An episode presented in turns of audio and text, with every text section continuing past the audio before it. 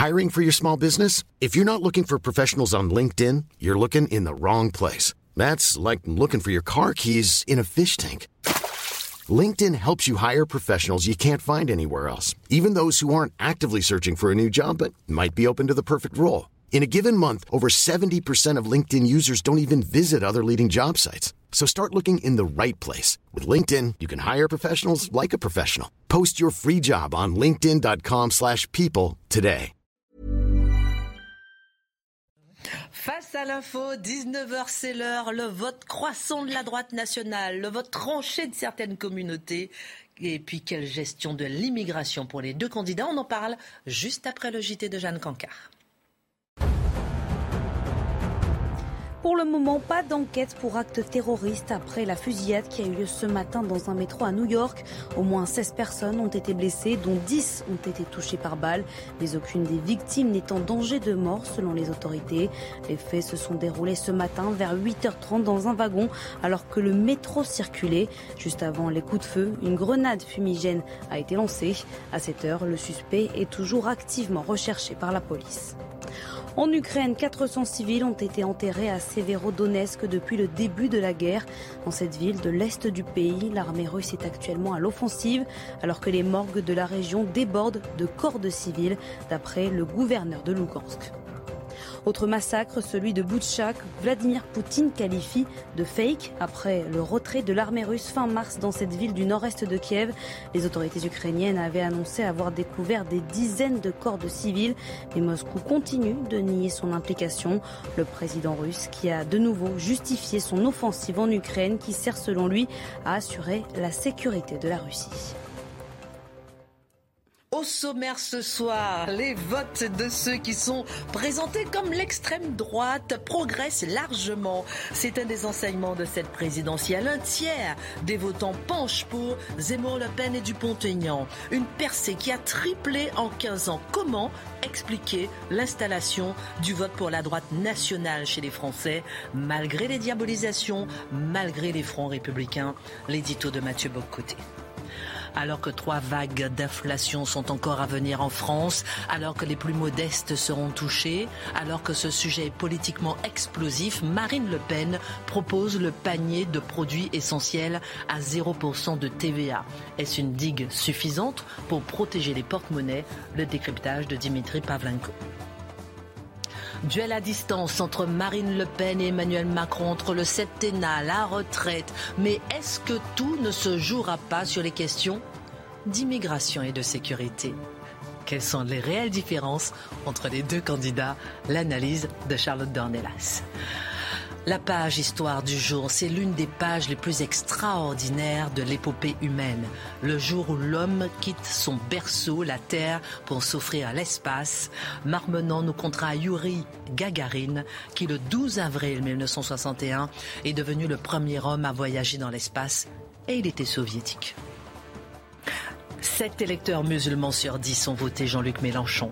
Si des appels à voter pour le candidat LFI ont été relayés au sein de la communauté musulmane, quels sont les facteurs de ce vote massif? Est-ce un phénomène surprenant, inquiétant ou légitime? L'édito de Mathieu Bocoté. Une heure pour prendre un peu de hauteur sur l'actualité. On commente, on écrit son analyse et c'est maintenant.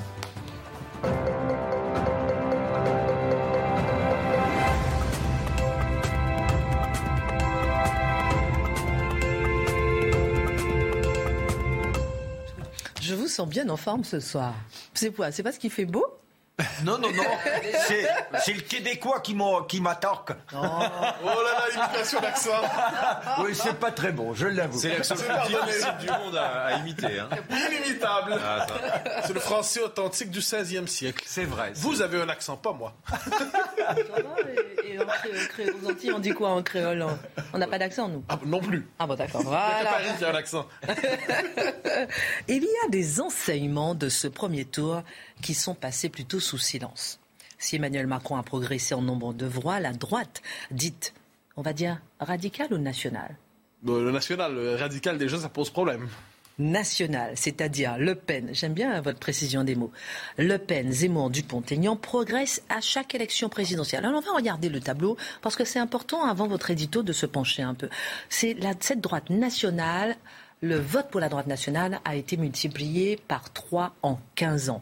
Alors en 2007, c'était De Villiers-Le Pen. En 2012, c'était Dupont-Aignan-Le Pen. En 2017, c'était Dupont-Aignan-Le Pen. En 2022, Le Pen, Dupont-Aignan-Zemmour à 32% Alors, le tiers des voix, donc, euh, va à la droite nationale en France. Comment l'expliquer C'est une véritable installation sur la durée, on peut dire, Mathieu. Ah oui, absolument. Et j'ajouterais, soit dit en passant, que pour 2007, il ne faut pas oublier que si Nicolas Sarkozy a eu le triomphe que l'on sait, c'est parce qu'il s'est approprié en bonne partie les thématiques associées à ce qu'on appelle, à tort ou à raison, la droite nationale. Donc Sarkozy a été capable de s'emparer de ces thèmes et ça explique une victoire qui était aussi un triomphe, ne l'oublions pas.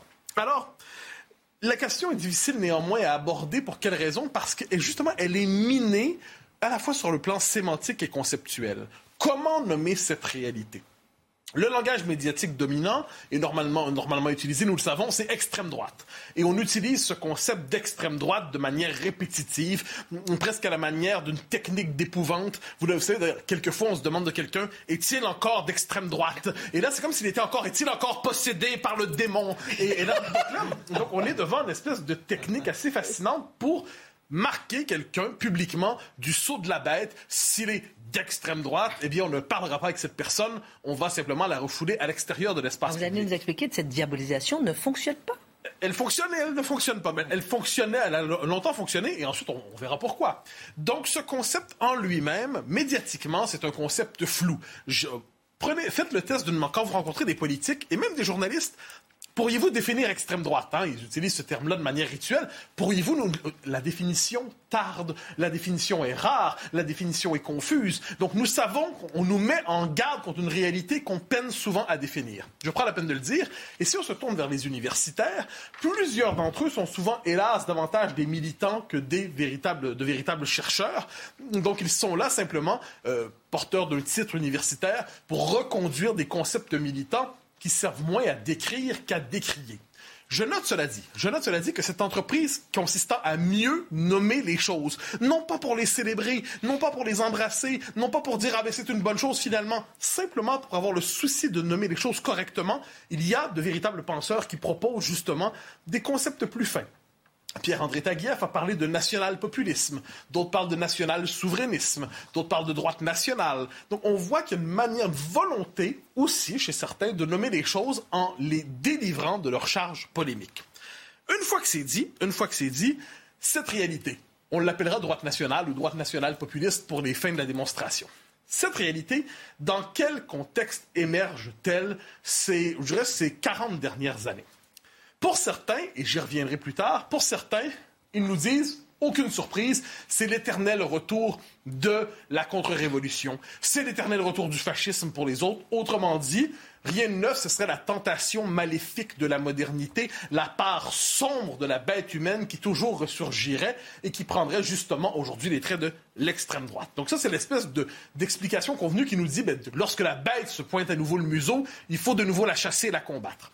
Mais euh, laissons de côté ces explications qui relèvent, je l'ai dit, du militantisme et voyons dans quel contexte cette droite nationale émerge. Globalement, c'est évidemment dans les années 80. Dans les années 80 et plus encore 90, pourquoi? Eh bien, tout simplement devant le choc migratoire dont on commence à prendre conscience et qui est vécu par plusieurs comme un choc existentiel.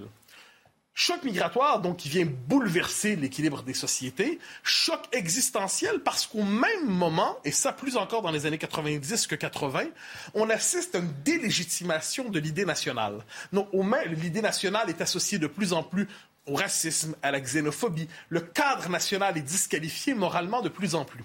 Donc, au même moment où vous avez une immigration massive qui arrive, notre volonté, non seulement notre capacité, mais notre volonté de l'intégrer ou de l'assimiler tombe. Et eh bien, dans ce contexte, une partie de la population proteste et une demande apparaît justement pour des partis, des mouvements qui seront capables de s'emparer de cette question identitaire. Hein. C'est la question identitaire qui commence à apparaître. À partir des années 2000, il va y avoir une thématique supplémentaire qui va se joindre à ça. Dans les années 90 aussi, mais surtout 2000, c'est la crise de la mondialisation. Donc, pour une partie de la population, la mondialisation n'est pas cette promesse lumineuse, c'est assimilé à, la désindustrialisation, à l'abandon symbolique, à l'appauvrissement. Et ces parties de la population se tournent donc vers des partis qui s'emparent justement aussi de la critique de la mondialisation, quand tout le monde est occupé à expliquer que la mondialisation est merveilleuse, lumineuse et heureuse. Ce qui veut dire sur le plan sociologique, soit dit en passant, que deux types d'électorats vont finalement se rencontrer. Le premier électorat de la droite nationale, c'est un électorat qui était plus culturellement conservateur, attaché justement aux questions d'identité nationale. C'était sa préoccupation première va se joindre à eux une partie de l'électorat, on pourrait dire ouvrier ou des travailleurs, un électorat de, petite classe moyenne, qui traditionnellement, dans certains pays, votait à gauche, et qui va rejoindre cette coalition populiste, le terme est utilisé ici sans que ce ne soit négatif, qui commence à prendre forme pour justement marquer une opposition au nouveau modèle de société qui se dessine.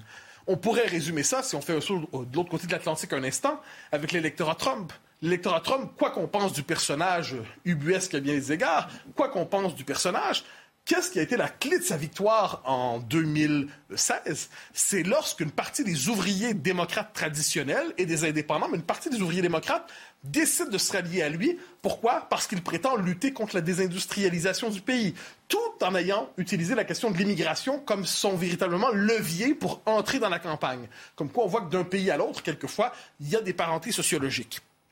Ajouter à ça une autre chose, cette droite nationale ou populiste émerge dans quel contexte? Elle émerge souvent dans un contexte sous le signe du rejet. C'est-à-dire lorsqu'elle apparaît, je le disais plus tôt, on va dire ah mais c'est l'extrême droite, l'extrême droite, l'extrême droite. Quand on dit ça, on l'aura compris, c'est pour dire attention, chien méchant, ne parlez pas à ces gens. Donc elle va émerger dans la fonction tribunicienne. C'est ce qu'on appelle le politique pensé non plus pour le gouverner, mais dans l'opposition. Mais selon les pays, selon les pays, elle va être intégrée ou non à des systèmes de, aux coalitions gouvernementales.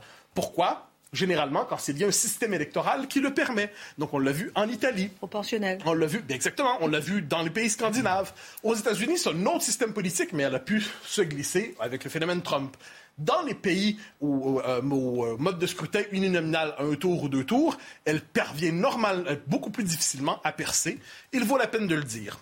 Dernier élément, parce que ça vaut la peine de, le préciser, on dit souvent que ce sont des partis qui fonctionnent à la peur, la peur, la peur. Premièrement, il y a des peurs qui sont légitimes et d'autres qui ne le sont pas. Hein, je, donne souvent cette image. Si vous n'avez pas peur en allant vous planter au milieu de l'autoroute devant des camions qui avancent, eh vous êtes. Vous êtes même un peu idiot. Il y a des peurs légitimes dans la vie et d'autres qui ne le sont pas. Si j'ai peur que l'espèce de poisson volant vienne me dévorer sans raison, là, je suis idiot aussi. Quoi qu'il en soit, il faut trier parmi les peurs. Mais il y a certaines inquiétudes, certaines peurs qui ont été captées. La peur, l'insécurité identitaire, l'insécurité culturelle. D'autres peurs n'ont pas été captées, notamment l'insécurité liée aux questions environnementales, qui, elles, sont normalement portées par les mouvances de la gauche dite radicale, entre guillemets.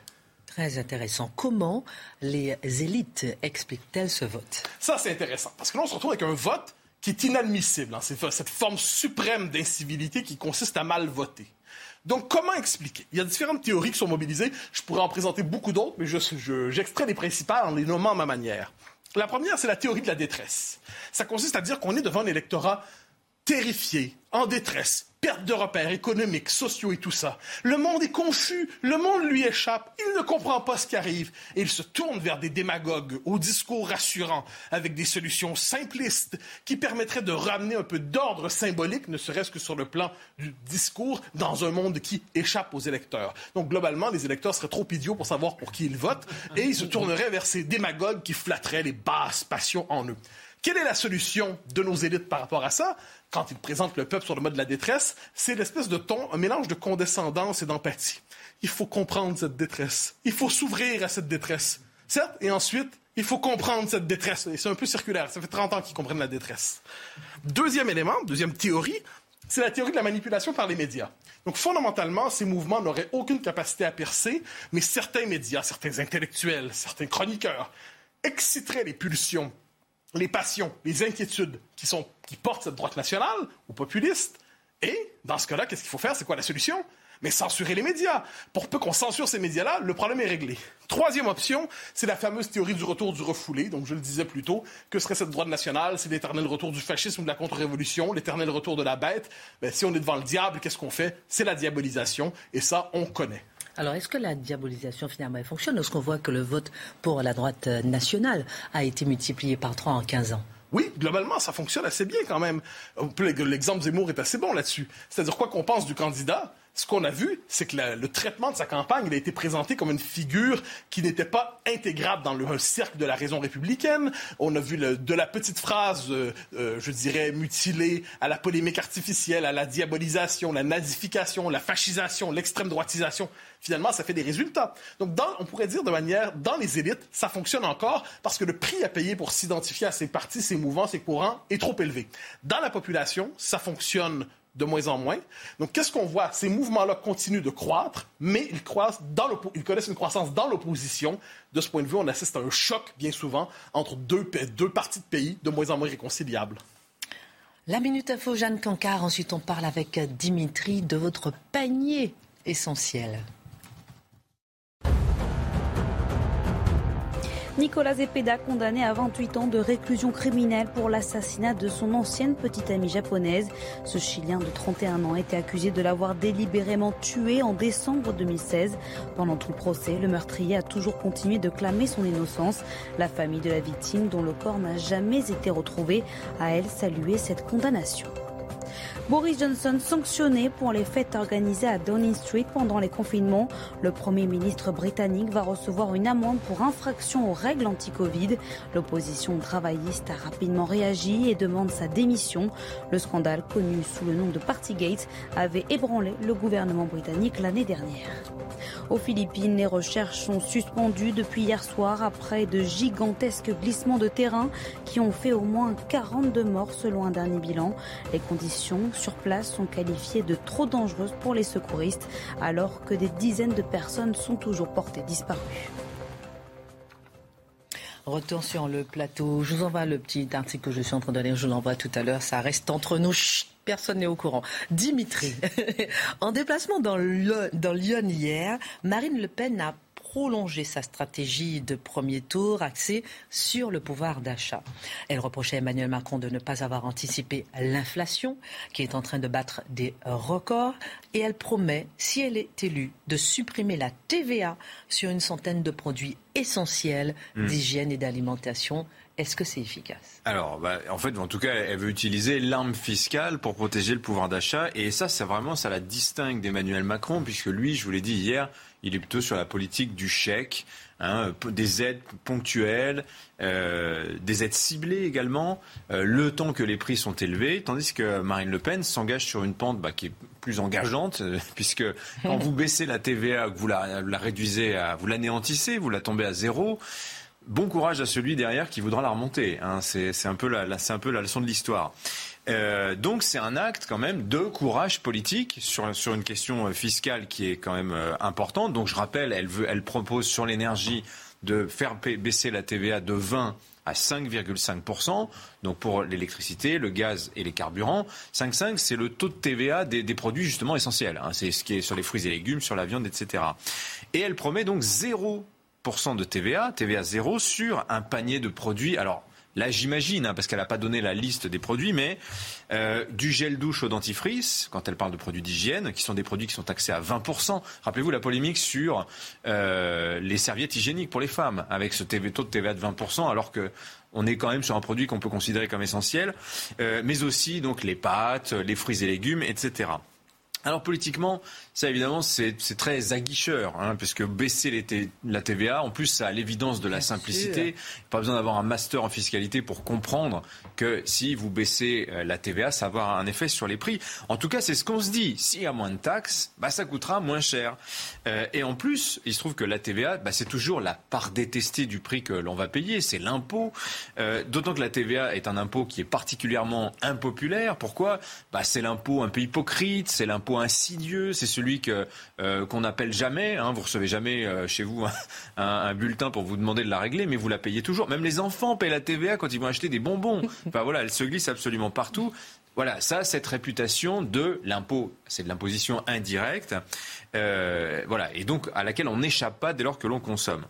Euh, dit comme ça, euh, c'est vrai que c'est quand même une invention géniale, la TVA, et je dis, je peux dire au passage, c'est une invention française, 1954. C'est que c'est les taxes, on se pose pas de questions. Le génie fiscal français. Le génie fiscal français.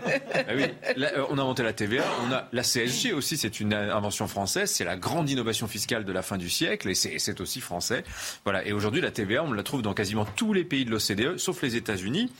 Euh, voilà, donc je vous rappelle aussi qu'il y a quatre taux, 20%, 10%, 5,5 donc le taux réduit, et vous avez même un taux super réduit à 2,1% pour des produits très, très particuliers. C'est aussi l'impôt le plus productif euh, de notre système fiscal. C'est 155 milliards par exemple l'année dernière. C'est quand même presque 40% des recettes fiscales qui sont versées dans le budget général de l'État. Voilà, donc Marine Le Pen s'attaque à ce gros impôt mal aimé. Donc il y a une forme de courage politique, mais quand même, quand on y regarde de plus près, moi, je, trouve que le message qu'elle envoie est quand même un peu bizarre. Et pour tout dire, je pense même que c'est carrément une fausse bonne idée, en fait. Pourquoi vous dites que c'est une fausse bonne idée? Vous n'aimez pas les baisses d'impôts? Bah, si, si, si, évidemment, j'aime, j'aime les baisses d'impôts, comme tout le monde. Mais il faut prendre la TVA pour ce qu'elle est. C'est quand même un impôt qui, fondamentalement, est antisocial. Je, pourquoi? Parce que, en fait, c'est un impôt qui est par nature proportionnelle, euh, c'est-à-dire que le taux est le même pour tout le monde, ce qui le distingue par exemple de l'impôt sur le revenu, qui est un impôt progressif. Un impôt progressif, ça veut dire que il augmente, son taux augmente à mesure euh, que les revenus augmentent. Plus vous êtes riche, plus vous allez être euh, avoir un taux marginal, comme on dit, qui sera important. La TVA, ben, vous payez tout le monde, tout le monde la paye de la même manière, et donc, in fine, elle va peser davantage sur les plus modestes que sur les plus riches. Et là, je vais vous donner un chiffre, parce que statistiquement, aujourd'hui, ça c'est documenté. Étude de l'Institut des politiques publiques, alors qui remonte à 10 ans. Elle date de 2012, cette étude. Mais les taux de TVA, fondamentalement, n'ont pas énormément bougé. Donc les constats sont toujours valables, à savoir que la TVA, ça fonctionne. Près de 15% des revenus des 10% les plus modestes, 15% quand même, hein. pour des gens qui gagnent 1000 euros, c'est 150 euros de TVA chaque mois. Et c'est 8% des revenus des 10% les plus aisés sachant que évidemment c'est deux fois moins en ponction de revenus, mm. mais pour une consommation des plus aisés qui est évidemment beaucoup plus importante. Donc vous voyez, on est typiquement là face à un impôt qu'on va, qui est dégressif, c'est le contraire de progressif, à savoir que plus vous êtes riche, et moins en fait euh, la TVA va vous prendre. Donc, alors si on baisse la TVA, qu'on la tombe à zéro sur les produits de première nécessité, pour revenir à la proposition de Marine Le Pen, alors évidemment que les, les plus modestes paieront moins d'impôts, moins de TVA, mais les plus riches aussi. Et quelque part, si vous voulez envoyer le message de euh, la candidate qui va rétablir la justice fiscale, bah vous passez un petit peu à côté quand même, c'est ce qu'il faut dire. Et puis il y a un autre problème, c'est on imagine, je vous le disais tout à l'heure, qu'on baisse la TVA, ah bah forcément les prix vont baisser. Eh ben non, pas forcément. Et on en a un exemple frappant. Rappelez-vous la baisse de la TVA sur la restauration en 2009. On l'avait passé de 20 à 5,5 et on avait promis que euh, les restaurateurs s'étaient engagés à baisser les prix des menus. Que nenni. Et ben voilà, euh, étude encore de l'Institut des politiques publiques, baisse des prix TTC des menus 1,9%. Alors qu'on on leur a quand même baissé euh, la TVA de 14,5 quand même. Hein. Donc moins 1,9% sur les prix. Alors ça a eu un effet sur les salaires dans les métiers de la restauration, plus 4%. Euh, mais le reste, c'est aller surtout dans les bénéfices des restaurateurs, plus 24%. Eh oui, voilà. Donc autrement dit, la baisse de TVA, bah, c'est un cadeau assuré pour le chiffre d'affaires des entreprises. C'est pas forcément une mauvaise nouvelle, hein, ceci dit, euh, parce que là, euh, ils paieront plus d'impôts sur les sociétés d'une certaine manière. En revanche, ça n'est absolument pas garanti qu'il y ait répercussion sur le consommateur de la baisse de TVA que déciderait à ce moment-là une Marine Le Pen présidente. Et puis il y a un dernier élément, pardon, ah oui, c'est la nature même de l'inflation actuelle, l'inflation qu'on est en train de vivre. C'est-à-dire, pourquoi la nature, en quoi la nature de l'inflation qu'on vit maintenant pose problème? Bah, Si on était dans une inflation générale, si vous voulez, tous les prix augmentent. Bon, voilà, les prix augmentent, les salaires augmentent, on est dans cette mécanique inflationniste. L'effet TVA serait pas très intéressant. Là, on est sur une inflation qui est particulièrement ciblée. D'abord sur les prix de l'énergie. Euh, si vous regardez l'inflation là sur le mois de mars, c'est plus 4,5%. La moitié de cette hausse, c'est l'énergie qui ne représente que un dixième de l'indice des prix à la consommation. L'énergie sur un an, en France, c'est plus 30%. Vous l'avez vu hein, il y a quelques semaines quand on parlait de l'envolée des prix euh, dans les stations-service. Euh, dans les rayons de vos supermarchés aussi, alors vous avez vu peut-être monter un petit peu les prix, mais vous n'avez encore rien vu parce que c'est les fameuses vagues d'inflation dont vous nous parliez tout à l'heure, euh, Christine. Elles arrivent, elles arrivent. Les patrons de Lidl et Leclerc nous disent là, avant cet été, c'est plus 6 à 8 sur l'ensemble du supermarché plus 6 à 8% et sur certains rayons, les biscuits, plus 10% sur les produits frais, plus 14 à 16 C'est vaste, hein, les produits frais. Hein. C'est les yaourts, c'est le beurre, c'est la viande, etc., etc. Des produits dont on se passe quand même assez difficilement. Alors, cette inflation a deux origines. Vous savez, il y a le bazar post-Covid, la désorganisation des chaînes d'approvisionnement, et la guerre en Ukraine, qui fait disparaître des matières premières. Le blé, on en a déjà parlé ici. Vous avez 70% de l'huile de tournesol qui vient d'Ukraine, qui a disparu du marché mondial. Il y en a moins, donc forcément ça coûte plus cher. Alors moi je vous donne un exemple, vous allez comprendre. Vous êtes une TPE bretonne, vous fabriquez des galettes bretonnes. Voilà, dans vos galettes bretonnes, vous avez quoi? Vous avez du beurre, vous avez du sucre, vous avez de la farine, euh, vous avez des œufs. le beurre plus 76% sur un an. La farine plus 75%, c'est-à-dire que ça a quasiment doublé. Euh, les œufs plus 40%. Pourquoi? Bah Parce que celui qui a des poules pour faire des œufs, bah l'alimentation animale, l'alimentation de ses poules, elle a augmenté de 40%. Donc il répercute sur son voisin, il répercute sur notre fabricant de galettes bretonnes, qui en plus de ça paye plus cher son aluminium, son plastique, le transport à cause du carburant et aussi parce qu'on a du mal à trouver des chauffeurs, donc il faut les augmenter. Voilà.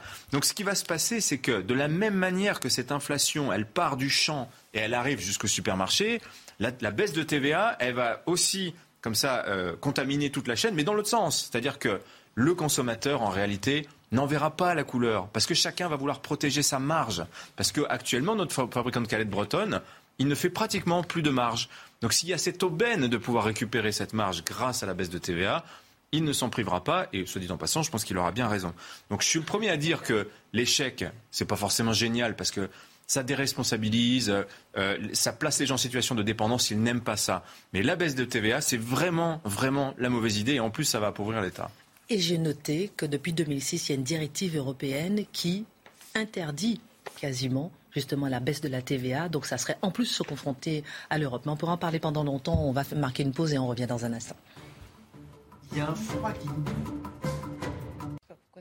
La Minute Info. New York, aucune des victimes de la fusillade du métro n'est en danger de mort selon les autorités. Les faits se sont déroulés vers 8h30 ce matin dans un wagon alors que le métro circulait. Au moins 16 personnes ont été blessées, dont 10 ont été touchées par balle.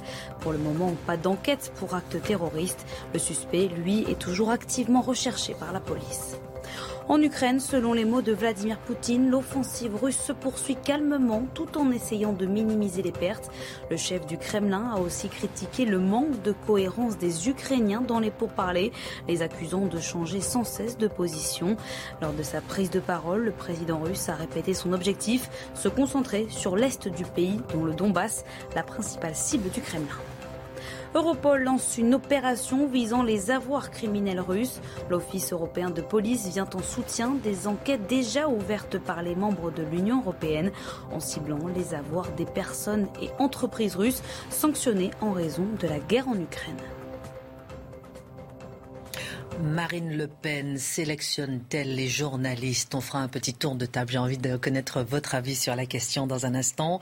Les Français de confession musulmane se distinguent politiquement du reste de la population votant majoritairement pour un candidat. On en parle avec vous euh, dans un instant et on parlera peut-être du plus beau jour de l'humanité avec vos Marc Menant dans un instant. Emmanuel Macron, il était à Châtenois, dans le Bas-Rhin, aujourd'hui, pour parler sécurité.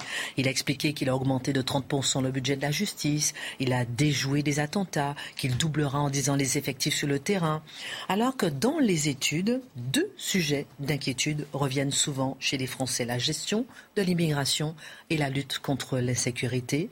Charlotte, comment différencier le programme des deux candidats? Sur la question de l'immigration alors sur la question de l'immigration, c'est vrai. Alors je sais pas. Vous disiez tout à l'heure en introduction, est-ce que ça va pas se jouer là-dessus? Je sais pas si le second tour va se jouer là-dessus. Apparemment, ils sont pas partis. Euh, ils sont pas partis pour ni l'un ni l'autre. Mais il est vrai que c'est une inquiétude quand même majeure. Et ce qui est assez intéressant, c'est de voir que d'ailleurs, on se souvient au début du quinquennat, Emmanuel Macron, dès qu'il a pris cette question en compte, en prenant, euh, en faisant sa loi asile et immigration, peu importe ce qu'il y avait dedans, il avait été grimé en, en nazi d'extrême droite euh, à la une de certains journaux pourtant sérieux. donc, donc pour rejoindre ce que disait Mathieu, il suffit il a été diabolisé. Non, mais il suffit tout simplement de s'en occuper pour que ça soit euh, le retour de l'extrême droite. Qu'est-ce que vous vouliez dire On l'avait nazifié à la une de l'Obs. Bien sûr. Journal qui, par ailleurs, utilise le concept d'extrême droite de manière un peu généreuse. C'est ça.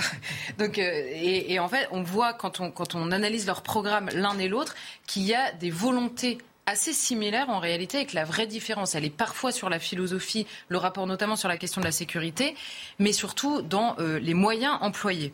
Alors, par exemple, ils veulent tous les deux limiter le droit d'asile mais différemment. Emmanuel Macron, il veut que le fait d'être débouté du droit d'asile, vous arrivez en France, vous faites une demande d'asile, vous êtes débouté, ça vaut directement obligation de quitter le territoire français. Jusqu'à maintenant, vous savez, il faut qu'en plus vous croisiez un policier et qu'il y ait une OQTF. Alors lui, il veut que ça devienne instantanément, vous êtes débouté, vous avez une obligation de quitter le territoire français.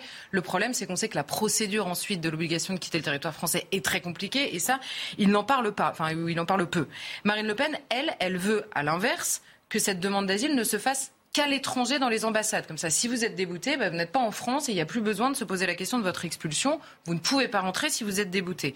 Par ailleurs, elle, elle, elle, elle, s'attelle à faciliter la procédure d'expulsion, euh, notamment euh, sur cette question de QTF, notamment en remettant, vous savez, le délit euh, de séjour illégal qui avait été supprimé par François Hollande. Elle veut à nouveau que si vous êtes en France clandestinement, ce soit un délit, ce qui n'est plus le cas aujourd'hui. Ensuite, ils veulent aussi limiter l'accès au titre de séjour. Vous voyez, il y a une vision assez commune qui est par ailleurs partagée par un très grand nombre de Français. On comprend pourquoi elle est commune. Alors Emmanuel Macron, lui, veut restreindre les conditions d'accès au titre de séjour avec un examen de français et une insertion professionnelle et non-renouvellement des titres de séjour en cas de trouble à l'ordre public et par ailleurs conditionner les visas d'entrée dans le pays, vous savez, à ces fameux laissés-passer consulaires. On avait vu, c'est le fameux chantage au visa. Si l'Algérie, euh, prenons un exemple au hasard, refuse de reprendre les ressortissants dont la France ne veut pas, on donne moins de visas à l'Algérie. Elle, Marine Le Pen, elle veut carrément interdire la régularisation des clandestins, qu'ils aient une insertion professionnelle ou pas, qu'ils parlent français ou pas. S'ils sont rentrés illégalement, ils ne peuvent pas être régularisés. C'est une manière de baisser l'attractivité, évidemment, et par ailleurs pénaliser donc la présence. Ensuite, ils veulent tous les deux aussi durcir l'accès à la nationalité française. Alors Emmanuel Macron l'a déjà fait, il sort souvent le chiffre qui a baissé d'accès à la nationalité euh, française. Alors Emmanuel Macron insiste beaucoup sur la condition absolument nécessaire de la maîtrise du français. Elle, Marine Le Pen, elle va euh, beaucoup plus loin puisqu'elle veut supprimer le droit du sol, l'acquisition automatique de la nationalité française par le mariage, elle veut le supprimer également, et elle veut par ailleurs préciser dans la Constitution via un référendum les circonstances d'une possible déchéance de nationalité en cas de, d'actes particulièrement graves commis par des, euh, des euh, binationaux. Ensuite, ils veulent tous les deux faciliter l'expulsion des clandestins. Alors Emmanuel Macron l'avait déjà évoqué, il voulait 100% d'expulsion euh, des OQTF. Euh, donc il, il redit euh, qu'il veut faciliter cette expulsion sans trop s'attarder sur les moyens. Marine Le Pen, elle, elle veut carrément rendre systématique l'expulsion des clandestins, donc des délinquants et des criminels étrangers. Et elle ajoute à ça les mineurs sans papier. Vous savez, c'est une grosse problématique, les mineurs. Aujourd'hui, le droit européen interdit, l'excuse de minorité vaut euh, interdiction d'expulsion. Elle veut revenir également là-dessus et elle veut expulser les délinquants étrangers avant qu'ils aient fait leur peine en faisant des accords avec les pays pour qu'ils ils, purgent leur peine à l'étranger, notamment pour libérer des places de prison. Ils veulent tous les deux faire pression sur les pays d'origine. Emmanuel Macron, par le biais des visas, ce qu'il avait déjà fait. Marine Le Pen ajoute à ça la suppression des transferts d'argent depuis la France. Vous savez, on en avait parlé à l'époque, parce que Arnaud Montebourg avait tenté euh, de proposer la chose. Le tollé le tollé. Et alors la grosse différence, c'est que Marine Le Pen veut euh, établir la préférence nationale, notamment sur la question des aides sociales. Et alors là-dessus, Emmanuel Macron euh, ne la suit pas du tout. Enfin, ils sont pas du tout d'accord. Pourquoi? Parce que ça contreviendrait, dans l'état actuel de la Constitution, au principe d'égalité euh, qui a valeur constitutionnelle. Et c'est là qu'on comprend la différence entre les deux finalement. Emmanuel Macron, lui, choisit des, options ou des solutions dans le cadre du droit tel qu'il est aujourd'hui. Marine Le Pen dit s'il faut changer le droit, on le changera. Alors, alors il n'y a pas que le changement euh, des règles françaises, il y a aussi euh, euh, sur ces sujets le poids du droit international qui s'impose à nous, celui de la Constitution. Est-ce que Emmanuel Macron, finalement, au regard de ce que vous dites, il n'est pas finalement un peu plus réaliste que alors, dans, dans l'état actuel du droit et surtout des, vous savez, des principes et des règles nationales, c'est-à-dire par le biais des cours suprêmes nationales, le Conseil constitutionnel ou le Conseil d'État et des cours supranationales, à savoir toutes les, toutes les, la Convention euh, européenne du droit, il est plus réaliste dans l'état actuel du droit. Marine Le Pen a parfaitement conscience de ça, puisqu'elle dit elle veut faire immédiatement, si elle est élue, un référendum, puisque le référendum permet une réforme constitutionnelle et que donc donner dans la Constitution française la primauté au choix des Français par rapport au droit européen. C'est toute la bataille, notamment avec les pays de l'Est, euh, qu'on a euh, depuis euh, quelque temps, notamment sur la question de l'Union européenne. Donc en clair, et l'exemple le plus parlant que j'ai trouvé en fonction de leur, de leur programme, pardon, c'est la question du séparatisme. Pourquoi je dis ça? Parce que Emmanuel Macron, au moment de sa loi séparatiste, vous savez, au début, il l'avait présentée au Muro en parlant d'une loi contre le séparatisme islamique. Il avait évoqué ça. La loi est devenue loi de renforcement des principes républicains. Pourquoi?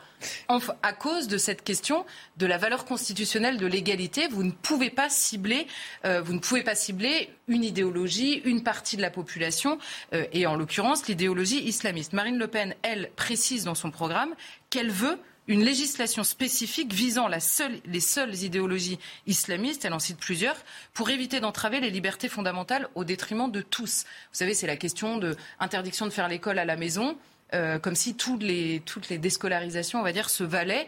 Euh, donc il y a une vraie différence de philosophie par rapport, euh, enfin, du lien entre le droit national et le droit européen entre les deux. Et c'est évidemment le sens du référendum de Marine Le Pen, référendum d'ailleurs qui avait été proposé par plusieurs candidats pour cette raison précise. Tout à fait. Quelles sont les différences possibles à identifier clairement sur les problématiques de sécurité entre les deux candidats? Alors bon là évidemment c'est très très clair. Euh, les deux candidats, comme d'ailleurs euh, tous les candidats euh, à la présidentielle, affichent une détermination sans faille pour lutter contre l'insécurité. On n'a pas un candidat qui nous dit quand même l'insécurité ça peut avoir des bons des atouts. Donc évidemment la détermination est la même dans les mots. Il y a une similitude dans les moyens, dans la volonté de mettre des moyens en place. Ça on l'a tous compris ces dernières années. Il y a un manque de moyens cruel pour euh, la police et pour la justice. Donc sur le budget, alors euh, Emmanuel Macron est plus dépensier, il veut 15 milliards d'euros au budget du ministère de l'Intérieur sur 5 ans. Marine Le Pen, elle, prévoit une hausse de 1,5 milliard d'euros par an pendant 5 ans. Euh, les magistrats, ils veulent quasiment euh, le même nombre de magistrats, c'est-à-dire doubler le nombre de magistrats qu'il y a aujourd'hui euh, en France. Les deux veulent la même chose. Sur les prisons, alors Emmanuel Macron s'était fait élire en 2017 en promettant 15 000 places de prison en plus. Vous savez qu'aujourd'hui, il y en a 2 000 qui sont opérationnelles sur les 15 000 places promises. Donc il prévoit dans 5 ans, euh, 15 000 places, donc les fameuses 15 000 places d'il y a 5 ans, euh, qui seront euh, opérationnelles, on l'espère, dans 5 ans. Marine Le Pen, elle, elle en promet 25 000 de plus. Donc c'est un peu plus. Et la question de la procédure, vous savez, ça, on en a beaucoup parlé, la question de la procédure qui rend à la fois le travail des policiers et des magistrats extrêmement compliqué. Emmanuel Macron, lui, veut une refonte du code de procédure pénale pour intégrer les états généraux de la justice, vous savez, qui viennent euh, de se dérouler en France. Donc il veut intégrer euh, certaines choses qui ont été décidées pendant ces états généraux. Marine Le Pen, elle, veut tout simplifier. Elle insiste aussi sur la question de la justice civile euh, et le temps qu'il faut pour ça. Maintenant, là où les, philosophies sont différentes très rapidement, prenons l'exemple des policiers. Emmanuel Macron insiste sur une chose, il veut une force d'action républicaine avec des policiers, des magistrats, vous savez, des, des, forces de police pour rétablir le lien avec la population. Donc il a une philosophie très... Il y a une incompréhension entre la population et la police. On va euh, rétablir la proximité. Elle, Marine Le Pen, insiste sur tout à fait autre chose. Elle veut établir une présomption de légitime défense pour les policiers. Vous voyez que la philosophie, n'est pas la même. Soit on renforce la force légitime des policiers, soit on essaye de passer par le dialogue. La question des mineurs, j'en parlais tout à l'heure, Emmanuel Macron veut une possibilité d'encadrement par les militaires pour les mineurs extrêmement, euh, enfin les mineurs condamnés. Et Marine Le Pen, elle, elle veut une sanction sans délai, une refonte de la, justice des mineurs, une responsabilisation des parents également, et évidemment la politique pénale. Et je finis avec ça. Emmanuel Macron, ces cinq dernières années, on a vu une suppression croissante des petites peines. Marine Le Pen prône exactement l'inverse, puisqu'elle veut, et notamment pour les mineurs, des petites peines absolument systématiques dès le premier délit. Merci beaucoup pour cette analyse pointue, détaillée euh, des deux euh, candidats en matière d'immigration et de sécurité. Et certainement, il y a une bonne partie euh, qui va peut-être se jouer là au second tour. C'est l'une des pages les plus extraordinaires de l'épopée humaine. Le 12 avril 1961, c'était à 9h07, heure locale. Gagarine décolle à bord de la capsule depuis le cosmodrome de Baïkonour au Kazakhstan. Pourquoi c'est si important pour nous? Ah, imaginez, c'est invraisemblable. Il y avait d'abord eu Pilatre de Rosier avec son ballon. La première fois qu'on voit la Terre de haut comme ça, c'est invraisemblable. Les petits oiseaux, les petites vaches, etc. C'est de l'inouï. C'est le rêve qui se concrétise. Après, il y a eu les premiers avions. On va pas refaire toute l'épopée. Et là, c'est carrément l'espace. Et puis après, il y aura avec les Américains la Lune. Comment on en est là? Bien déjà, il faut savoir et se rappeler que les Allemands avaient inventé ces terribles fusées V2 qui permettaient d'atteindre l'Angleterre et tout un programme de destruction inouï. Et lorsque la guerre est terminée, Von Braun, toutes les équipes de savants qui travaillaient à ce, programme de grande destruction, ils sont récupérés. Alors il y a ceux, Van Braun, les Américains, les autres, les Russes, et puis nous, on a une petite équipe qui se retrouvera du côté de Vernon. Et ces gens-là, eh bien, on leur demande pas l'espace, non, non, on leur demande de préparer la guerre de demain avec des missiles. Mais il y a des, il y a des rêveurs. Et chez les Russes, c'est, enfin chez les Soviétiques, c'est un homme qui s'appelle Korolev.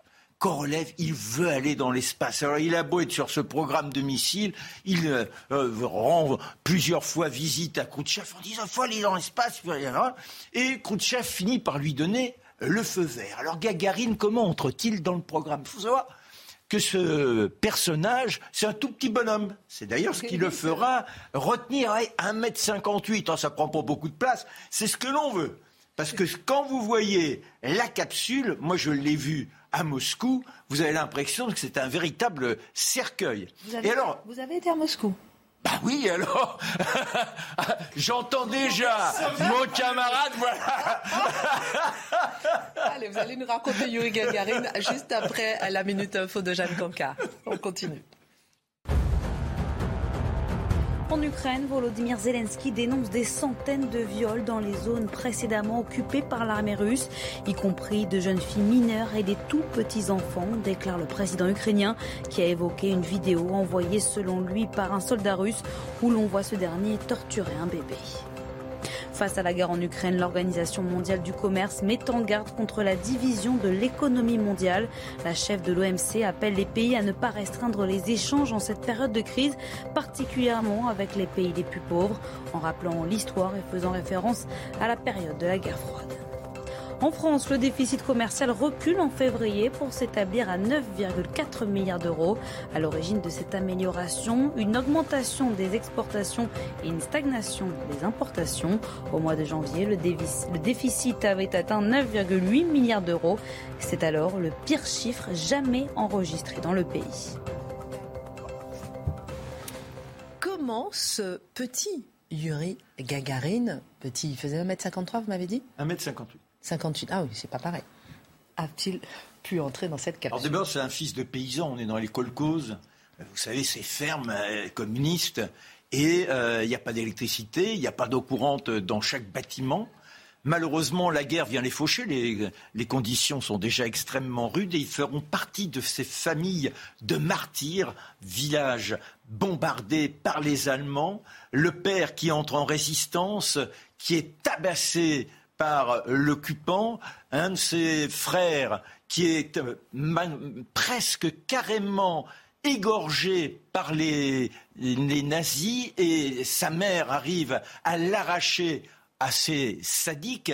La, sœur sera mal vue également et lui qui fera cet ans, petit bonhomme, des actes de résistance. Voilà comment il se distingue. Mais il a vu aussi des avions qui étaient là dans le ciel pour aller contre les Allemands. Ça, ça le fait rêver. Et quand le drame est terminé, il ne pense qu'à une chose, un jour être dans les avions. Me lui dit, non, mon petit garçon, toi, il faut que tu deviennes ben, un peu comme nous.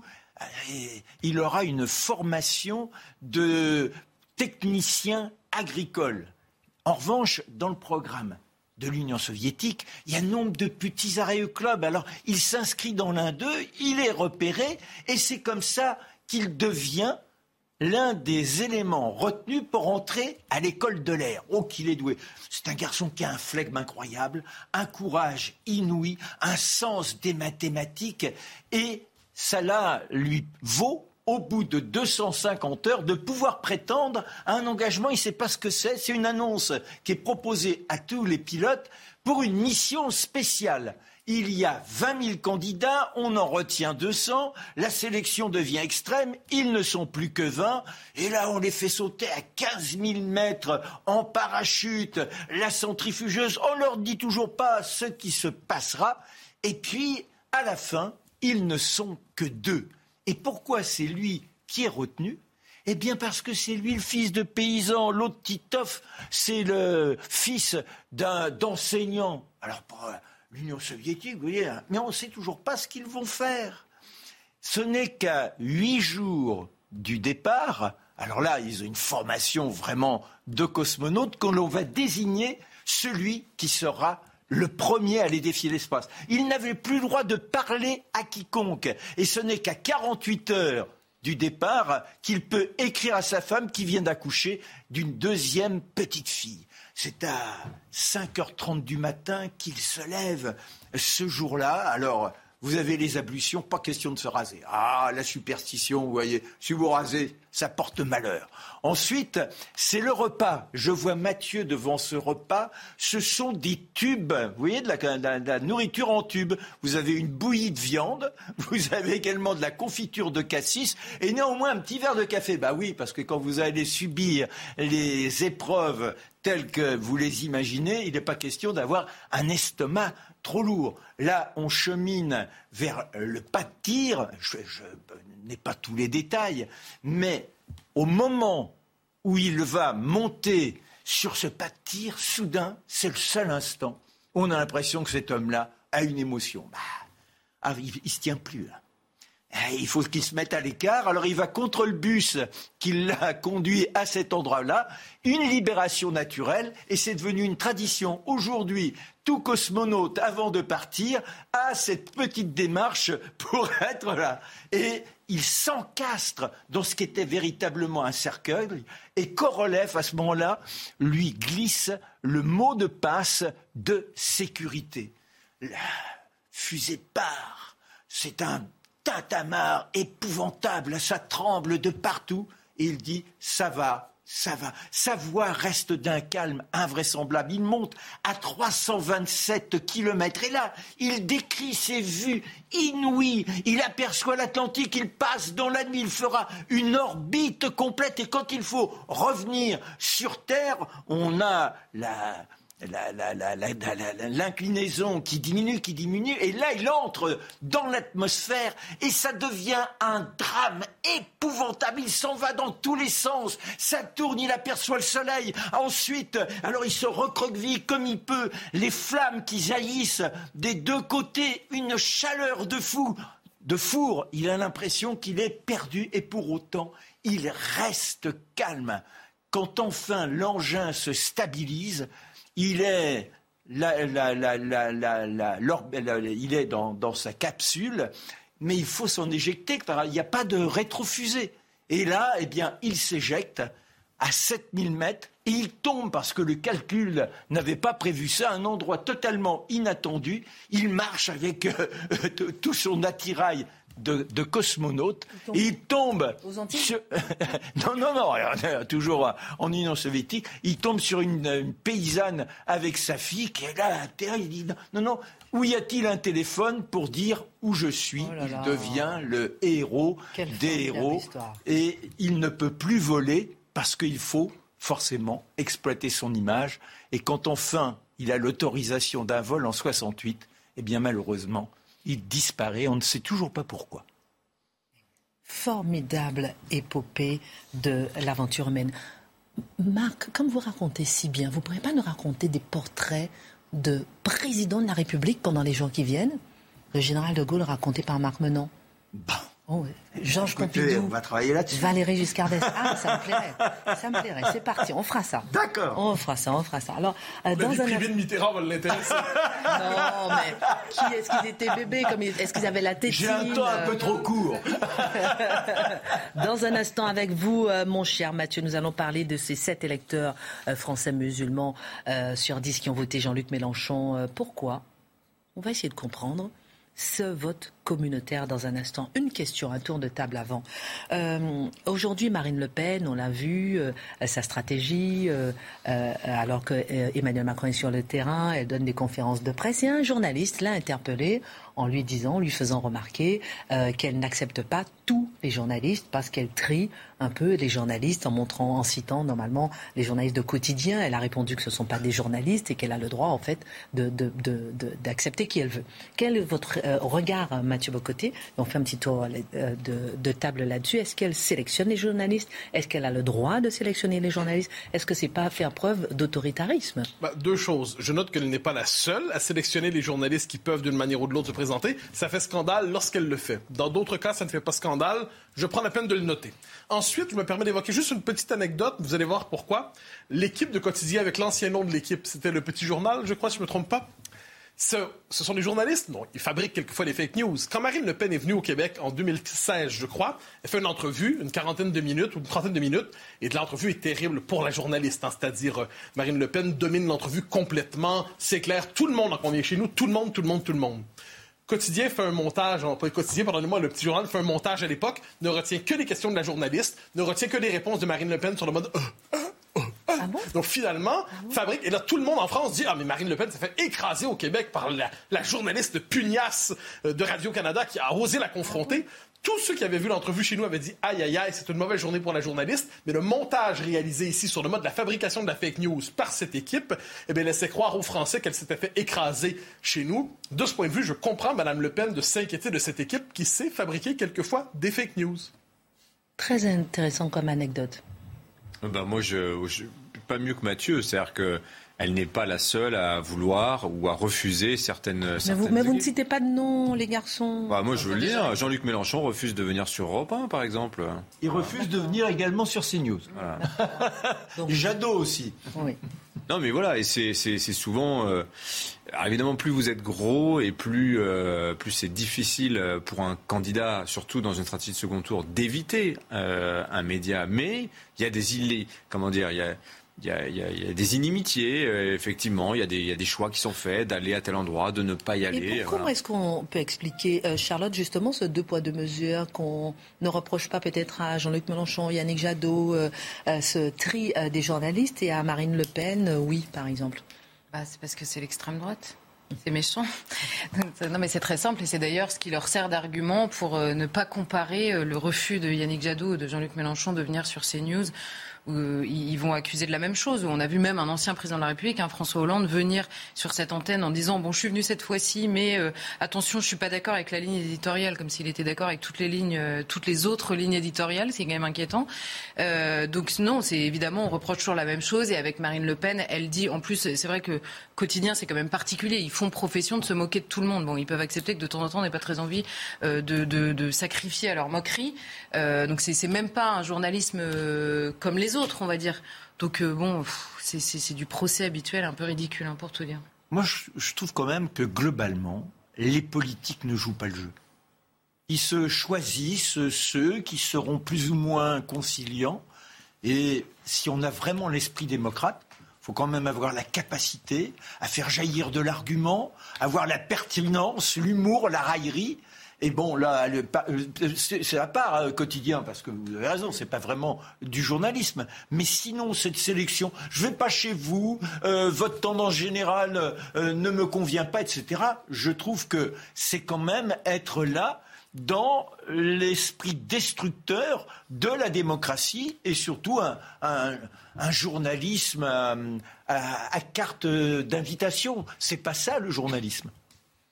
Merci euh, beaucoup pour votre regard. Et puis c'est vrai qu'il y a des journalistes hein, comme RT aussi qui ont été interdits hein, à l'Élysée euh, notamment. Donc c'est vrai que bon, c'est ça peut s'entendre en tout cas euh, cette petite sélection à géométrie variable en fonction de ses idées. En tout cas, comme vous dites, ce n'est peut-être pas démocratique, mais en tout cas c'est un peu à la mode. Oui, voilà, c'était ça qui est dommage. Près de 7 électeurs musulmans sur 10 ont voté pour Jean-Luc Mélenchon au premier tour de la présidentielle selon une étude d'IFOP. Ce n'est pas la première fois qu'un tel vote communautarisme s'exprime.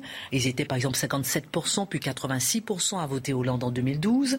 Que penser euh, de ce phénomène du vote euh, communautaire en France? Et est-il différent dans d'autres pays du monde? Oui, on est dans un phénomène effectivement qui n'est pas exclusif à la France, mais qui frappe peut-être, qui, sur le plan symbolique, qui est plus durement ressenti en France. Alors, point de, départ, vous l'avez évoqué, il existe un vote communautariste euh, à 70% on, ne peut que le nommer ainsi. Donc c'est le point de départ de la réflexion, ce sera aussi le point d'arrivée, je, l'annonce d'avance. Mais prenons la question plus largement pour la situer, pour comprendre un peu plus largement. Je dirais que dans tous les pays qui sont hétérogènes, qui, qui, comportent des populations très variées, il existe de manière générale un vote différencié selon les communautés. Donc, telle communauté va se reconnaître davantage dans un parti, telle communauté va se reconnaître davantage dans l'autre. C'est un fait qui est documenté en tant que tel. Mais là, il y a deux types de pays hétérogènes, pour le dire ainsi. Je vais donner un exemple, le cas de l'Écosse, euh, en fait de la Grande-Bretagne on le sait, les Écossais votent globalement différemment des Anglais. On l'a même vu sur la question du Brexit.